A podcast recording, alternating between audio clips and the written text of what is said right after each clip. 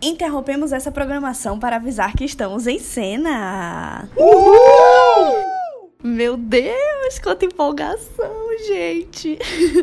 Sejam bem-vindos ao programa de áudio do Mala Dourada, no qual a gente comenta semanalmente os episódios das principais séries em exibição na televisão. E a gente está aqui acompanhando a primeira temporada de A Casa do Dragão, da HBO e HBO Max.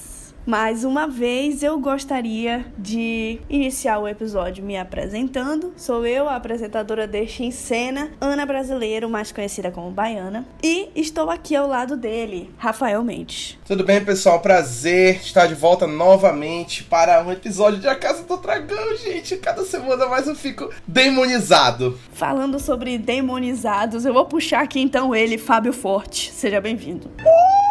O prêmio de MVP do Targaryen tá disputadíssimo, viu? Tá pau a pau. Tá pau, pau, pau, pau, pau, pau, pau, pau, pau. Pau, pau, pau, pau, né? Nelas. E para finalizar o nosso quadro de participantes aqui hoje, nós temos ele, Felipe Leão. Uh! E aí, galera, mais uma semana falando dessa série que cada vez mais parece a família sacana. Perfeito. Todos devidamente introduzidos, a gente veio falar sobre o terceiro episódio que saiu nesse domingo, dia 4 de setembro. E imagino que todos vocês já tenham assistido. O nome do episódio foi O Segundo de Seu Nome. Eu não consegui decifrar. Da onde vem esse segundo de seu nome? É do pequeno, pô, do bebê, que ele é o segundo Aegon. Ah, ele é o Aegon segundo. Perfeito. Inclusive, vocês perceberam que quando apresentaram ele, falaram Aegon Conquistador segundo? Tipo, ele ganhou até o o nome o Conquistador. Eu percebi isso, eu achei muito estranho. O Viserys muito presunçoso que, de que o filho dele vai ser o caralho, né? Né, menina? Pior do que o pai não dá, né? Começou lacrando aqui. Mas realmente teremos muito a falar sobre Viserys nesse episódio. Porém, a gente iniciou o episódio em Stepstones. O engorda caranguejo aparecendo aí de uma forma mais nítida pra gente, revelado como o príncipe Drahar. Ele aparece torturando homens da guarda real e queimando barcos do Lord Corlys Velaryon. Depois disso, Daemon Targaryen aparece em Stepstones, montado no Coraxes e ateia fogo na tropa do Dahar, procurando por ele que se. Inclusive, essa cena é bem chocante porque a gente vê que ele tá atacando fogo em todo mundo, até inclusive nos soldados que estão do lado dele, né? Então, assim, pelo visto, usar dragões não é algo tão efetivo. Mas olha, eu vou fazer o advogado do diabo aqui e aquela galera tava semi-morta já, viu? Então, só acelerou o processo. O Fábio passando o pano legal aqui, né? Eu gostei dessa cena porque mostra muito do psicológico do Damon, né? Bem mais, tipo assim, ele não tá ali porque ele tá querendo proteger o povo de Porto Real, ou de Stepstones, ou os soldados porra nenhuma. Ele só quer fazer o que é melhor para ele, pra imagem dele. Então, ele tava lá, meu príncipe, salve a gente. Aí o pé do dragão vai e esmaga o cara. Tipo assim, foda-se você, irmão, só quero ser o rei. Eu gostei da cena também. Apesar de estar escura, né? Aquele negócio de Game of Thrones de sempre. Mas, pô, gostei muito, sei lá, o dragão tá meio diferente, tá malemolente, assim. Os movimentos dele tá, tá um negócio assim, sei lá. Pois é, que bom que o Felipe falou, porque senão eu ia esquecer. Eu achei os efeitos dessa cena meio pebas. Eu fiquei um pouco incomodada. Tipo assim, o Daemon em cima do dragão, parecendo muito que ele tava em cima de um touro mecânico. Não sei se só fui eu que peguei esse feeling, mas essa cena me incomodou um pouco aos olhos. Foi só você, querida. ah, pronto. Não pode mais falar mal aqui. Não, apesar de que eu acho que os dragões eles deram uma evoluída, sim. A gente tá vendo mais mobilidade deles e tal. Só que essa cena deu uma incomodada. Acho que é uma cena por trás, né? Tem uma cena que é meio por trás, assim, que parece, sei lá, parece mesmo. Eu não notei, assim, muita dificuldade aí nesses efeitos visuais. Até porque eu gosto muito da tecnologia que eles estão usando, né? Que é a mesma de The Mandalorian, que é o volume, que é aquele LED que fica por trás. E aí ele coloca os efeitos visuais em tempo real quando eles estão filmando, não colocam mais na pós-produção, né? Então me parece muito mais real que nem em The Mandalorian, que me parece bem real. Por exemplo, no episódio passado, eu achei que a criação de Dragonstone, né, da Pedra do Dragão, tava muito boa. Todo aquele cenário. Eu não sei se eu já fui hipnotizado nesse segundo episódio e aí parei de prestar atenção nos erros, mas eu não notei nessa cena que o dragão tava mal feito. Mas é isso, gente, só um comentário mesmo. Seguindo então, a gente tem um salto temporal no episódio com o Aegon II, o primeiro filho homem do Viserys com a Alicent Hightower, né? Agora ela já é rainha, já casaram, e o filho tá comemorando o segundo aniversário dele. Enquanto a gente já vê também que a Alicent tá grávida. A partir daí, o Tyland Lannister, que é um político de Porto Real, a gente conhece bem a casa Lannister, né? Quem acompanhou Game of Thrones, ele chega às comemorações para alertar o rei dos avanços em Stepstones. Então, tipo assim, o rei tá lá comemorando e ele chega na. ele meio que acaba com o clima, né? Olha, o pau tá comendo ali do lado e tal. E aí a gente fica sabendo nesse momento que o Corlys ele se juntou ao Daemon para enfrentar o engorda caranguejo em Stepstones e que a Rhaenyra não tá lá nas comemorações, porque o Viserys fica perguntando o tempo todo por ela. Eu gostei da aparição do Tyland Lannister, como eu falei lá no primeiro episódio, é bom ver os antepassados das famílias e já ver ali que ele é um político que tá metido, né, ali na cagada. Já mostrando ali que os filhos da puta estão ali no meio já, né, os malvados. E a gente já vê no avançar do episódio que não é só ele, mas o irmão dele também é da mesma laia, né, o irmão gêmeo. Mas mostrando aí que os Lannister, eles já estão de olho aí. Tem um molho. Como diria o meu amigo Fábio, eles têm um molho. E aí rola uma cena que tá a Rhaenyra sozinha, né, embaixo da árvore, que é até um santuário para eles, né, aquela árvore dos sete. Ela tá lá lendo um livro e tal, enquanto tá rolando a maior comemoração. E a Alicent chega ordenando, né? Meio que pedindo, mas acaba ordenando no final das contas que ela se junte ao resto da família na caçada na Mata do Rei, que é a celebração pelo aniversário do Aegon, né? Segundo. E a Rhaenyra, ela, a contragosto, aceita comparecer ao evento, junto com a coroa e o pequeno conselho. E daí a gente já corta pro evento mesmo, quando eles já estão chegando lá, naquele acampamento, né, que eles montam para essas caçadas. E eu acho bem interessante esse evento que rola, porque a gente viu rolar outras vezes em Game of Thrones também, no qual uma caçada é meio que uma comemoração, assim, é um evento da corte e tipo, de caçada não tem nada, porque o rei não faz absolutamente nada, ele só vai lá dar o um golpe final. Eu acho hilário isso. E o Baratheon conseguiu se machucar numa caçada, que tal? Exatamente. E morrer do machucado da caçada. E a Cersei até. Eu tenho uma vaga lembrança da Cersei até criticando, tipo, nem caça, tu conseguiu ainda te machucar, sabe? e aí, durante o evento, nas redondezas da Mata do Rei, os convidados, eles estão meio cochichando ali que o Viserys não tem pulso com o Daemon e com o Corlys e não consegue aceitar que eles estão em guerra que tá rolando uma guerra e que ele não tá fazendo nada em relação a isso. E aí o Jason Lannister, que é o irmão gêmeo do Thailand, que a gente viu na cena anterior, aborda a Rhaenyra para conversar. E aí a gente percebe que ele começa a flertar com ela e sugere que eles se casem, como se já tivesse tudo meio que acertado assim, ele só vai com os dois pés na porta e mete essa. Ele fala assim: "Ah, e a gente vai morar lá na no Castle Rock, né, que é o terreno ali dos Lannister. A gente vai morar lá, vou fazer um quartinho pra você, aí a Rainier fica assim, que porra é essa, velho? O que que tá acontecendo aqui? Pra que que tu precisa de fosso de dragão, querida? Não tô entendendo. Eu tenho dois comentários a fazer essa cena. A primeira, eu acho esse nome Castle Rock muito legal. Pra mim, é o melhor Sim, nome de morada de amo. todo o Westeros. E o segundo comentário é, eu achei super smooth esse flerte do Jason, sabe? Tipo, não, porque tem muito espaço por um Dragon Peach. Por que Dragon Peach? Não, porque a gente vai precisar de um, né? Hum, eu achei super hum, hum, yeah. Só que aí depois ele caga todas as chances dele com aquela investida lá, com o Viserys. Ele achando que tava arrasando. Eu acho interessante a gente prestar atenção nos detalhes da história, né? Nas, na trama, na narrativa e o Fábio vendo quem é que tem mais molho, né? Só anotando, pai. Perfeito. A partir daí, a Rhaenyra, ela fica puta. Porque ela deduz que o Viserys tá oferecendo a mão dela por aí. E ela vai justamente confrontar ele. E eu adoro isso, gente. Eu adoro a Rhaenyra indo reclamar com o pai dela. É, tipo assim, Rhaenyra sendo uma adolescente. Foda-se se o pai dela é o rei. Ela não quer ficar sendo casada por aí. Então ela chega, confronta ele. É, e no meio de uma grande discussão, ele revela que ela vai precisar se casar sim. Inclusive causa uma cena ali no acampamento. E ela, indignada, monta no cavalo e sai correndo, foge pro meio da mata. O que alerta Sir Kristen Cole.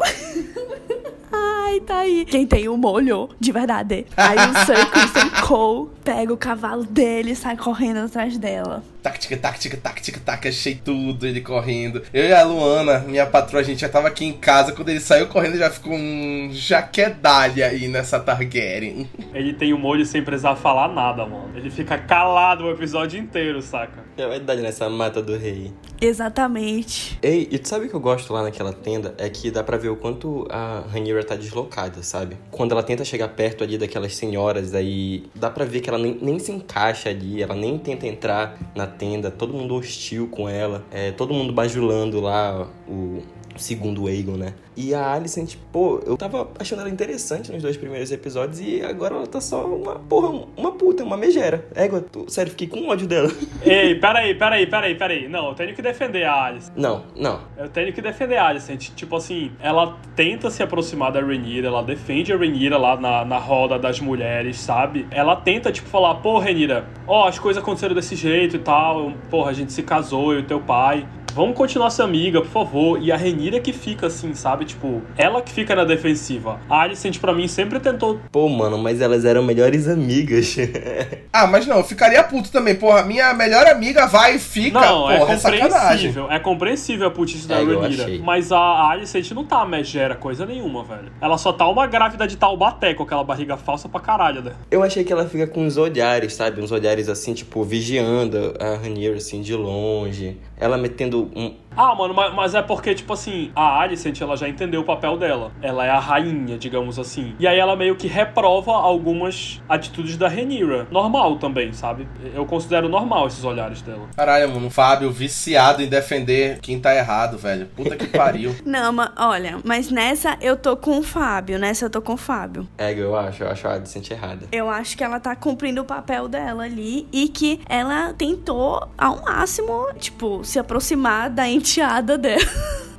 Ai, ela tentou. A enteada que é a ex-melhor amiga dela, velho. Pô, gente, ela fez ela orar lá pra mãe dela naquele templo. Olha aqui pela sua mãe que vai dar tudo certo, não sei o que. Daqui a pouco você vai ter uma nova mãe. não consigo defender, não consigo defender a Alicent, mano, eu acho. Mas a Renira também é fecho atrás de fecho, né, velho? E você que ficou só comendo bolo esse tempo todo. Ela lacrou demais. Ela é maioral, velho. Não tem jeito. E aí a gente vê justamente toda a personalidade que ela tá criando, que a gente falou desde o outro episódio, agora se manifestando mesmo em ações, tipo, ela debatendo com o pai dela e pegando o cavalo dela e indo embora. Foda-se, tô indo embora daqui. E aí o Christian Cole segue ela, alcança e segura o cavalo dela. E eles conversam com o- sobre o ocorrido, inclusive eu amei ele segurando o cavalo dela, assim, foi um negócio muito, né, dinâmico mesmo. Foi sexual, pode falar, Baiana. É Gwyneth Pocotó, moleque. Socorro. E aí eles conversam, né, sobre o ocorrido com o Viserys. Ela revela a frustração de estar sendo oferecida em casamento, mesmo sendo a herdeira nomeada ao trono. É como se, tipo, pô, eu já sou a rainha. Sério que eu ainda preciso me prestar a isso? E daí corta pro Otto Hightower informando é, a corte de que tem um cervo branco, que é um animal raro, que foi avistado na Mata do Rei e que ele pode ser o alvo da caça, já que ele é um presságio bom, né, pro Aegon II. Tem uma grande representatividade esse cervo aparecer aí na comemoração deles. E aí o Jason Lannister, que a gente já viu que tá adulando, né, tanto a Rhaenyra, agora a gente vê ele presenteando o Viserys com uma lança banhada em ouro pra caçar o cervo branco. E ele declara também que ele quer se casar com a Rhaenyra e que o casamento vai dar mais força ao reinado dos Targaryen.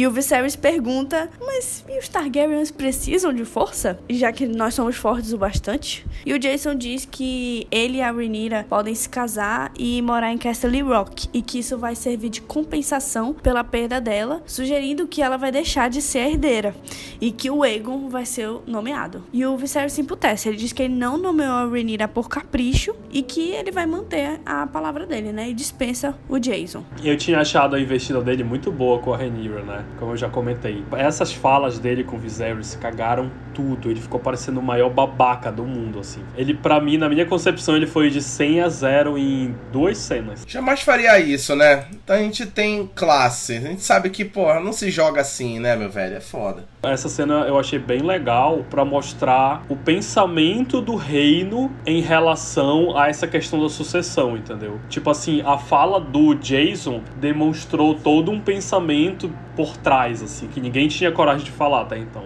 E também o Viserys ir contra a ideia dele, né? Foi justamente, tipo, porque a gente viu a Rhaenyra reclamar com o Viserys e sair correndo, e a gente já viu a atitude dele mudar. Ele que já tinha conversado ali sobre casarem e tal, dessa vez ele já tava mais arredio e tudo, e ainda cortou ele quando ele falou isso. Então, assim, a gente vê que o Viserys, ele tá tendenciado a escutar a Rhaenyra e também fazer as vontades dela, né? Eu achei bacana essa visão da sociedade ali, porque aquilo nada mais é do que uma figurinha repetida, né? O Viserys ele chegou ao trono pela mesma razão, pelo mesmo cenário que está se desenhando entre a Rhaenyra e o Aegon agora, né? Então, pô, não dá para acreditar, né, na credibilidade dele, ele parece ter zero credibilidade nesse assunto. Mesmo assim, falar que nomeou a Rhaenyra só por capricho e parece algo muito tranquilo, né? Porque ah, isso já aconteceu antes e agora provavelmente, sei lá, um dia os livros, né? Mas E em conversa com Otto, o Viserys diz que se preocupa com a Rhaenyra mais como um pai, pela felicidade dela, né, do que como um rei. E aí o Otto, ele sugere que para abafar a preocupação com o casamento, o Viserys devia noivar ela com o Aegon, com o Aegon II de imediato, o irmão dela, de dois anos, o que deixa o Viserys puto e dispensa a conversa com ele. Tipo assim, ele é um bebê, velho. O Viserys até fala isso, tá comemorando só dois anos de idade. Até ele achou exagerado já. Porra, pelo amor de Deus. Tô falando que o Otto vai se fuder, né? Vai. Eu também senti nesse momento que ele colocou os pés entre as mãos. Eu tô falando desde o primeiro episódio. No próximo ato dele, ainda nesse episódio, eu acho que ele jogou muito melhor quando ele fala ali. Não deu certo por conta de outros fatores, porque a Alicent não conseguiu agir como ele gostaria, mas ele foi um pouquinho mais inteligente fazendo da forma com que ele planejou. Só que aqui eu acho que ele foi muito incisivo. Porra, peraí. O menino tá comemorando dois anos de idade, tu já quer, porra, por que, que tu não casa ele com a tua filha de 17 anos e acaba com essa cagada? Porque, assim, ele ia conseguir o que ele queria, que era que o Aegon fosse nomeado como rei, porque no meio dessa cagada de casar os dois irmãos, ele ia conseguir o que ele queria. Mas eu acho que ele foi muito precipitado em sugerir isso, sabe? Eu acho que, tipo assim, ele deveria ter pensado que se o Viserys não quis casar com uma mulher muito mais nova, como a Laena, na primeira oportunidade, ele deveria ter pensado que ele também não ia ficar muito feliz de fazer essa união aí de uma menina de 17 anos com um bebê. A ambição dele tá cegando ele. É, tô falando isso já desde o primeiro episódio. E isso, pra mim, só vai piorar, porque ele vai começar a ficar mais desesperado, entendeu? Porque talvez ele veja Rhaenyra, é, como a gente vai ver no final do episódio, né? Se fortalecendo cada vez mais, conquistando o Sir Criston, talvez conquistando uma opinião mais forte do público, mostrando que ela é durona, mostrando que ela é capaz. Talvez ele só vá ficar mais desesperado à medida que passe e em alguma hora ele vai vacilar feio. Fábio tá cantando a pedra. Bora ver no que vai dar. Mas realmente achei que ele deu uma pisada na bola nessa aí. Quis se apressar e não colou. Mas como o Viserys é o Viserys, passou. É tipo, se colar, colou, então pronto. E aí, inclusive, a gente vê o Viserys numa nova versão desse episódio, né? Porque ele começa assim, bebedar, ele tá puto. e aí ele começa a rachar o bico. E conversa com o Lord Lionel Strong que inclusive foi uma conversa bem interessante, o mestre das leis. Ei, sempre que ele abre a boca, ele é cirúrgico. Esse é o cara mais esse é o cara mais sagaz de todo o Westeros, mano. Ele não dá um ponto sem nó. Ele só fala a coisa certa. É verdade, eu já tinha notado isso também. Eu seria ele no conselho. Até mesmo pelo sobrenome, né? Strong, forte. that.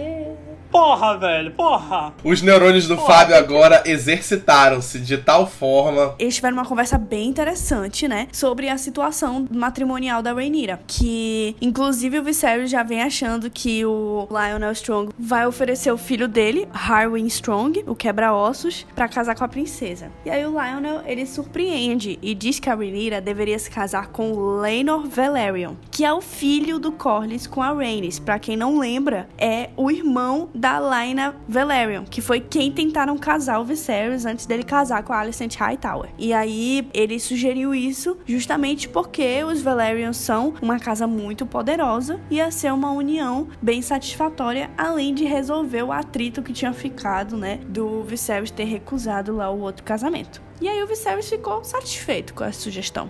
Achei muito sagaz essa opinião dele. Alinha-se com o que ele falou da primeira vez, né? Que tem que pensar primeiro na linhagem, na satisfação do reino. Mostra que ele não se contradiz, né? Ele tá sempre ali pensando realmente no que é mais estratégico, pelo visto. E realmente concordo com o Fábio, ele só abre a boca para falar a coisa certeira. Ele não dá um erro, ele só fala realmente o pontual. E tu pode ver que ele só aparece e só fala o necessário. Ele não gasta o tempo dele na tela, não gasta o tempo dele falando falando, parece realmente muito inteligente. E isso me levanta certas suspeitas sobre como ele vai figurar aí no futuro deste reino. Fora que o cara, né, o filho do Lord Corlys, me pareceu um partidão, viu? É verdade. Quando ele aparece depois em cima do. Acho que a Renira vai se dar bem aí nesse casamento, hein? Bora ver o que vai dar. Mas, voltando pro molho que interessa a Rhaenyra nesse momento, né? Lá na Mata do Rei estão a Rhaenyra e o Criston, ao redor de uma fogueira, conversando sobre retornar ao acampamento, quando escutam um barulho na floresta. E aí, do nada, mano, aparece um pumba gigante, um javali maluco. Ele derruba o Criston e é abatido logo depois por ele e pela Rhaenyra. A Rhaenyra também fica maluca, maceta o javali. Gente, que cena. Ai, eu sou uma ótima apresentadora de cena, socorro.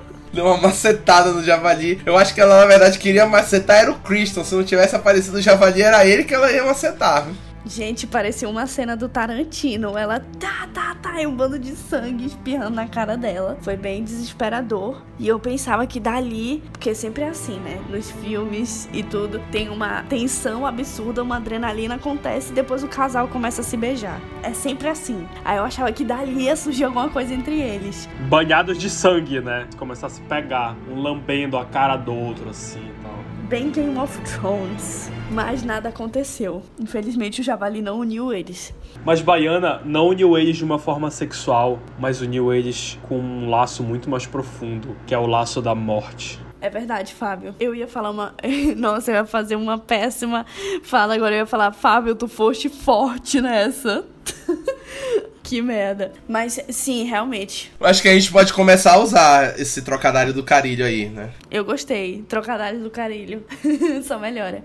Mas eu acho que estão construindo uma relação interessante entre eles, né? Estão construindo uma intimidade ali que a Rhaenyra não tem com nenhum outro personagem. Voltando pro acampamento lá da corte, a gente vê o Viserys e a Alicent conversando em frente a uma fogueira. O Viserys bêbado, né, claramente, e ele começa a falar que ele nomeou a Rhaenyra como herdeira do trono para proteger a corona do Daemon e por amor a ela. Mas mais uma vez ele traz o sonho no qual ele viu um filho homem usando a coroa do Aegon I e diz que a obsessão por esse sonho matou a Emma Arryn, a sua primeira esposa, mas que ele nomeou a Rhaenyra herdeira para fazer a coisa certa depois de tanto tempo, porque não acreditava que ia se casar novamente e ter filho homem. A gente lembra nesse momento do sonho e vê que ele realmente aconteceu, ele realmente teve um filho chamado Aegon e tudo, e ele começa a se perguntar se ele fez a coisa certa ao nomear a Rhaenyra como herdeira. Então começa a subir uma tensão aí porque essa conversa ele tem apenas com a Alicent. Ninguém mais escutou.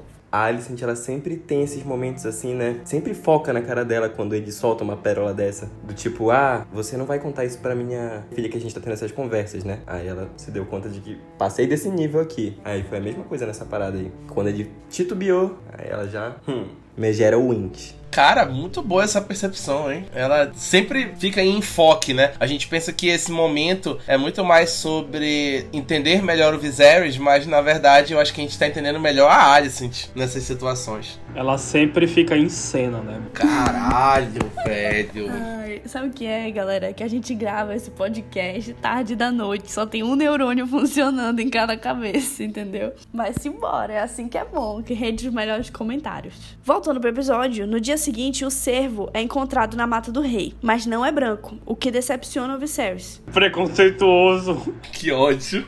E a gente vê a cena do Viserys matando o cervo com a lança presenteada pelo Lannister lá, pelo Jason Lannister. PS, né? Matando depois de todo mundo segurar o diabo do cervo, 50 cachorros cercarem, todo mundo segurar e ele tem que enfiar a lança duas vezes, ele consegue matar. Sobre essa cena dele matando o cervo, pra mim foi uma cena super de tensão, porque eu jurei que ele ia morrer ali. Tipo, que o cervo ia se soltar e enfiar o galho no peito dele, ele ia morrer. E a questão da sucessão, que já tava confusa, ia explodir, entendeu? Pra mim foi super tensa essa cena, porque o cervo tava ali se balançando. A qualquer hora, mano, pra mim a corda ia estourar e ia dar no peito dele. Eu tenho a impressão de que o Viserys vai levar o farelo ainda nessa temporada. A Baiana deve ter mais noção do que eu sobre isso, do exato momento onde o Viserys bate as botas, mas eu não sei. Eu tô às cegas aqui, eu tô descobrindo aos poucos, ou o que eu pesquiso, ou o que a Baiana me conta. Eu fico todos os episódios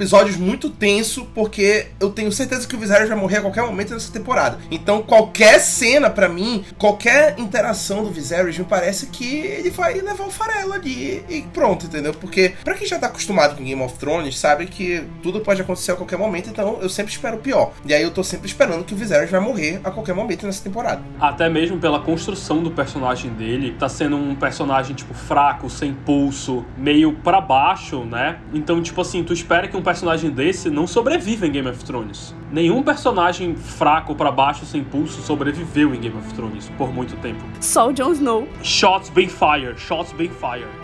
É. Sacanagem, sacanagem. Não, pior que apesar de eu saber um pouco do cânone, tipo, é algo que nem dá pra es- esperar, assim, como é que vai ser, né? Porque é adaptação. Então, eu também tô apostando que o Viserys morre ainda essa temporada, com certeza. Pô, e sabe o que eu gostei também? Que eu acho que eles fazem um paralelo bacana desse negócio da caçada aí, né? Porque o Viserys, ele precisa de um bocado de gente segurando o cervo pra ele. Não consegue nem matar de primeira, fica lá naquela agonia lá, mato, não mato, não sei o quê. E a Rhaenyra, moleque, ela macetou lá o, o javali, se ensanguentou toda, sem nojinho, não sei o quê. Tava, atacou o moreno dela, corajosa, sabe, assim. E mostra essa divergência, assim, de força entre os dois, né? Bem colocado, Luiz Felipe Leão Lima. É, eu não tinha pensado nisso, né? Nesse paralelo que tu falaste. Realmente mostra que a Rhaenyra, nos detalhes, tem muito mais capacitação pra ser rainha do que o Viserys. Ela deve ter feito o curso no Senai. Caralho, velho. Como é que tá pensando, né, a cabeça ainda? Me impressiona isso. Aí a gente vê justamente a cena que comentamos agora da Rhaenyra e o Criston retornando pro acampamento com o javali morto e todo mundo olha pra eles com a Rhaenyra toda suja de sangue e isso capta a atenção da galera, o que eu achei bem legal. Nessa que ela chega com o javali toda ensanguentada de sangue, eu queria saber a opinião de vocês sobre a interpretação dos olhares. Pra mim, de início foi um olhar de admiração, mas depois eu mudei de ideia e eu percebi a galera meio com um olhar de reprovação barra chacota. O que vocês acharam desses olhares em relação a Rhaenyra? Eu achei que foi realmente reprovação, porque ela fugiu, ela sumiu do evento, ela voltou ensanguentada porque ela matou. Meio que como se eles estivessem dizendo que ela tá fazendo coisas que não cabem a ela. Eu achei que foi de força e eu acho que eu, eu até reforço mais ainda esse meu pensamento por uma coisa que tu falaste ainda agora, Fábio. Que ela pode começar a, a ter uns olhares de força e o Otto despirocar mais ainda a cabeça, sabe? Aí tu falaste isso, aí eu falei, égua, pode ser algo que tenha acontecido nesse momento aí.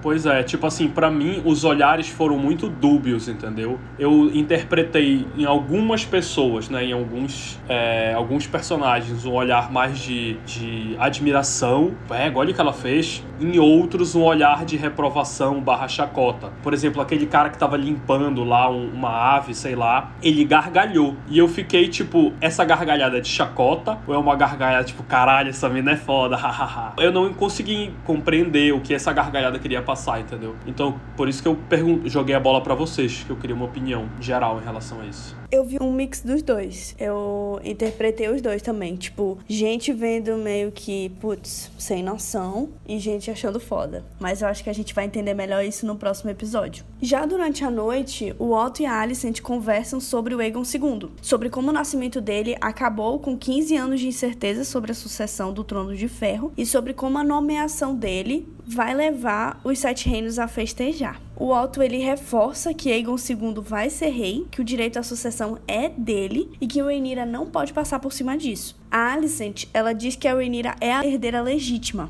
e Otto rebate dizendo que Aegon II é o primeiro filho homem de Viserys e que ele precisa ser rei para não despedaçar os sete reinos. Aí eu acho que ele jogou bem. Ele foi sagaz aí, ele percebeu que ele falando com o Viserys não vai dar jeito, mas a Alicent consegue as coisas. Então ele voltou a jogar através da Alicent. Eu acho que aí ele manipulou bem. Que a Alicent ainda tava pensando muito assim: ah, é a Rhaenyra, ela é herdeira, e o caralho é quatro. E aí o Otto já deu uma jogada tipo assim: minha filha, você é a mãe do filho homem do cara, pô. Te esperta. Faz o teu filho ser rei, que aí tu tá feita, pô. Se tu deixar ir pro lado da Rhaenyra, tu não vai ganhar nada. Porque aí ela, rainha, se ela tiver filho homem, já vai a sucessão direto para ela e tu tá esquecida. Pois é, eu acho que daí que começa a nascer a malícia da Alicent. É, o Felipe falou que ela tá uma megera.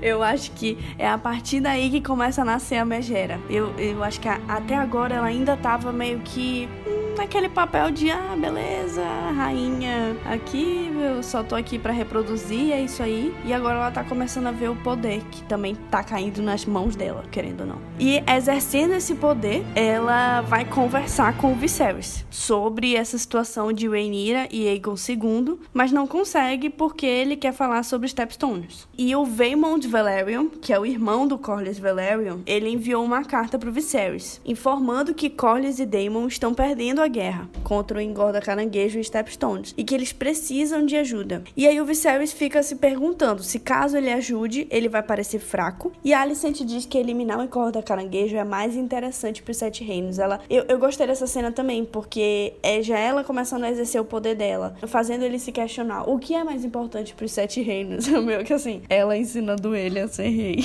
a tomar uma decisão. Tipo assim, ele tava querendo sustentar uma rinha com o irmão dele e beleza, deixa os Stepstones lá se fuder e o caralho é quatro. Porra, que isso, velho? Exatamente. E aí, de volta a Porto Real, o Viserys ele envia ajuda para Stepstones. A Rhaenyra reencontra o Viserys e eles discutem sobre o casamento dela. É a grande discussão entre eles aí, ela se mostra indignada novamente com as ofertas que ele vem recebendo pela mão dela e ele diz que está pensando no bem dela, mas que deseja que ela se case com quem ela quiser e não por alianças, pensando na sua felicidade. E o Viserys reforça que Rhaenyra não vai perder o posto de herdeira do trono de ferro por nada.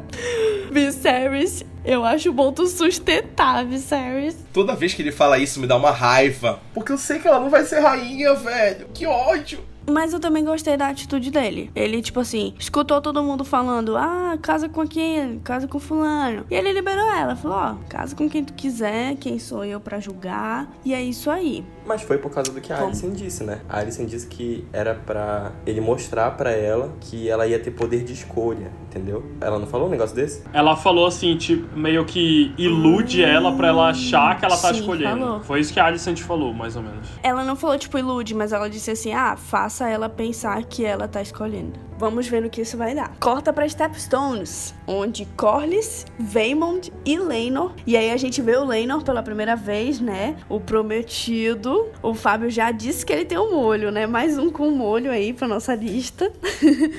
Porra, vamos respeitar o montador de dragão, né, velho? A gente vê ele discutindo estratégias de ataque, enquanto Daemon pousa no Corax. Ai, gente, Daemon Targaryen me dá sono. Falo mesmo. Ele chega, eu fico, ai, de... ai, lá vem. Não tem como, velho. A pose dele, o jeito que ele monta no dragão, que ele sai andando com aquela armadura dele, sabe? Ele sabe quem ele é. Ele sabe que ele é Daemon Targaryen, velho. Porra. Ui! Ele gosta. Demais! Cavalo. Pra mim tá gostosinho.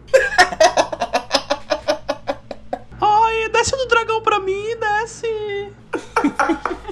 E aí a carta do Viserys chega, informando que tropas de Porto Real estão a caminho para ajudar a derrotar o engorda caranguejo, o que irrita o Daemon por ele só é incompetente pro rei e para todos. Mas ele não fala nada, ele lê a carta, devolve e desce o cacete no mensageiro, que não tem nada a ver com isso, inclusive. E a gente vê a melhor cena do episódio. Eu sei que eu tava falando que o Damon dá sono, mas essa cena foi do caralho. E a gente vê o Damon ir sozinho como isca até o encontro do Encorda Caranguejo, lá com a bandeirinha branca dele, certo? E aí o Encorda Caranguejo sai, fica tenso e manda os soldados na frente. Até que ele desce o cacete nos soldados e começa a troar a batalha. Os soldados enterram em cima do Demon e as flechas também dos soldados que estão no alto. E o engorda caranguejo observando tudo, o príncipe, né? Tenso e com medo do Coraxus aparecer, até que o Demon ele é atingido por duas flechas e acaba caindo, se escondendo dos soldados.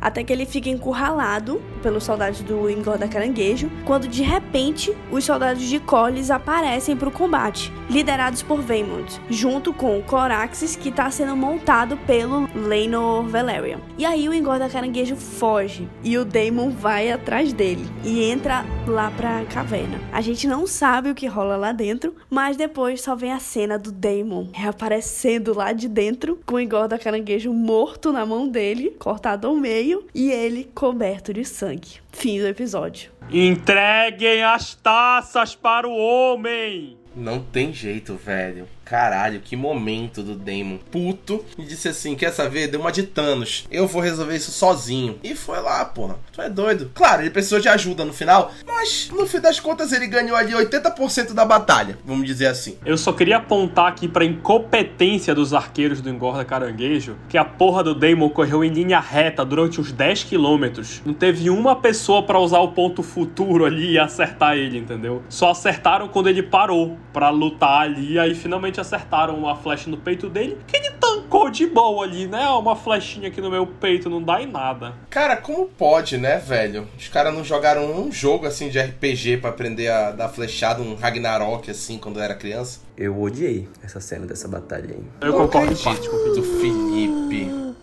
Eu odiei, cara. Construa, construa, construa, por favor. Eu adorei, pra mim foi a melhor cena do episódio. Vou construir o meu raciocínio em cima do que eu odiei. Eu adoro esse negócio do Damon pegar a carta, ficar puto, falar assim: eu não preciso da ajuda do meu irmão pra nada, eu tô aqui justamente pra me provar. E beleza, ele vai lá atrás dos caras. E aí ontem a gente tava até comentando, né? Coisa de WhatsApp mesmo, que lembrou um pouco a gente a Batalha dos Bastardos. E pra mim, eu queria não ter lembrado, sabe? Porque eu acho que toda aquela tensão da Batalha dos Bastardos vem de uma flecha por minuto. Aí nessa, tinha 70 flechas por minuto, sabe? Um momento propício momento perfeito pro Demon morrer, levar o farelo. Nenhuma flecha passa perto dele, como o Fábio disse, só quando ele tá parado ali que começa a atingir as flechas. E eu acho que isso prejudicou um pouco na imersão, assim, porque, ah, tá, entendi. Então o Demon é super-herói. É, se no momento mais propício pra ele morrer. Game of Thrones sempre foi assim. Não quero que seja igual Game of Thrones, mas eu acho que a própria série tenta ser igual Game of Thrones, né? Tanto que a abertura, pô, é uma cópia. Se vai tentar ser igual, podia tentar copiar pelo menos os triunfos dessa coisa inesperada. E aí eu acho que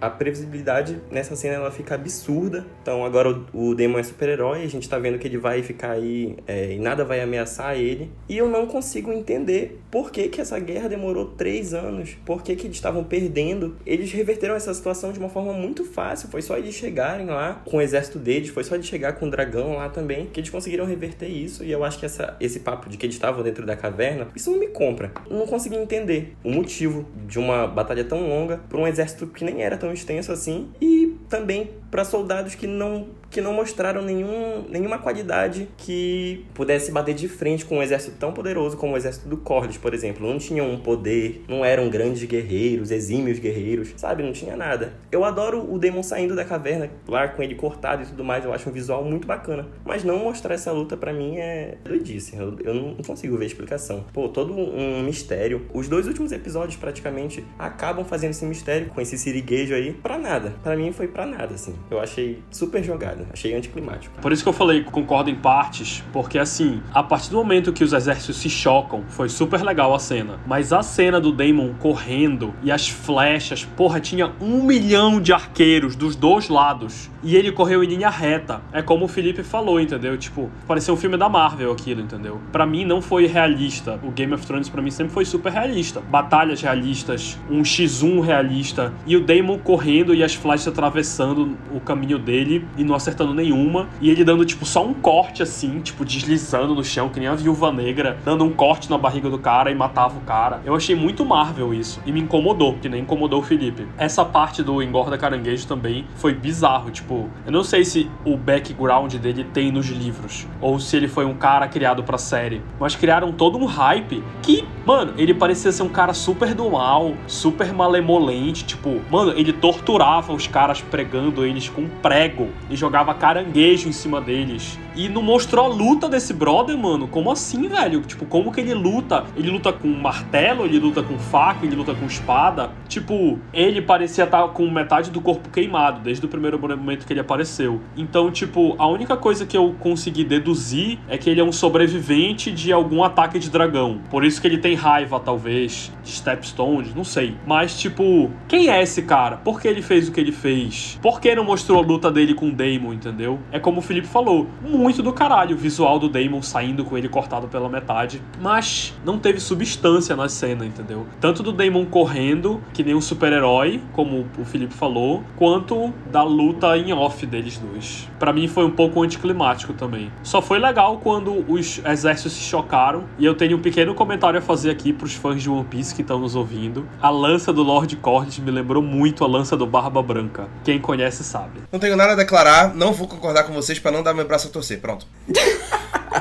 Tô com o Rafael, a cena foi legal e foda-se. Mentira, fez muito sentido o que vocês falaram. Realmente eu não parei para pensar, eu só fui impactada mesmo. E eu gostei. Impactada e gostei. Talvez tenha sido uma encheção de bola do Damon. Pois é, tipo assim, o personagem já é hypado o suficiente, na minha opinião. Eles não precisavam fazer isso para encher a bola dele, né? Eu gosto da atitude dele de tacar o foda-se, mas o triunfo ficou um pouco forçado. Eu saquei. É, e você, cara espectador, o que achou? Nossos comentários estão abertos lá no Instagram. Vão lá comentar o que vocês acharam, porque a gente quer saber. Inclusive, eu queria mandar um beijo pra minha amiga Ana Clara Colares.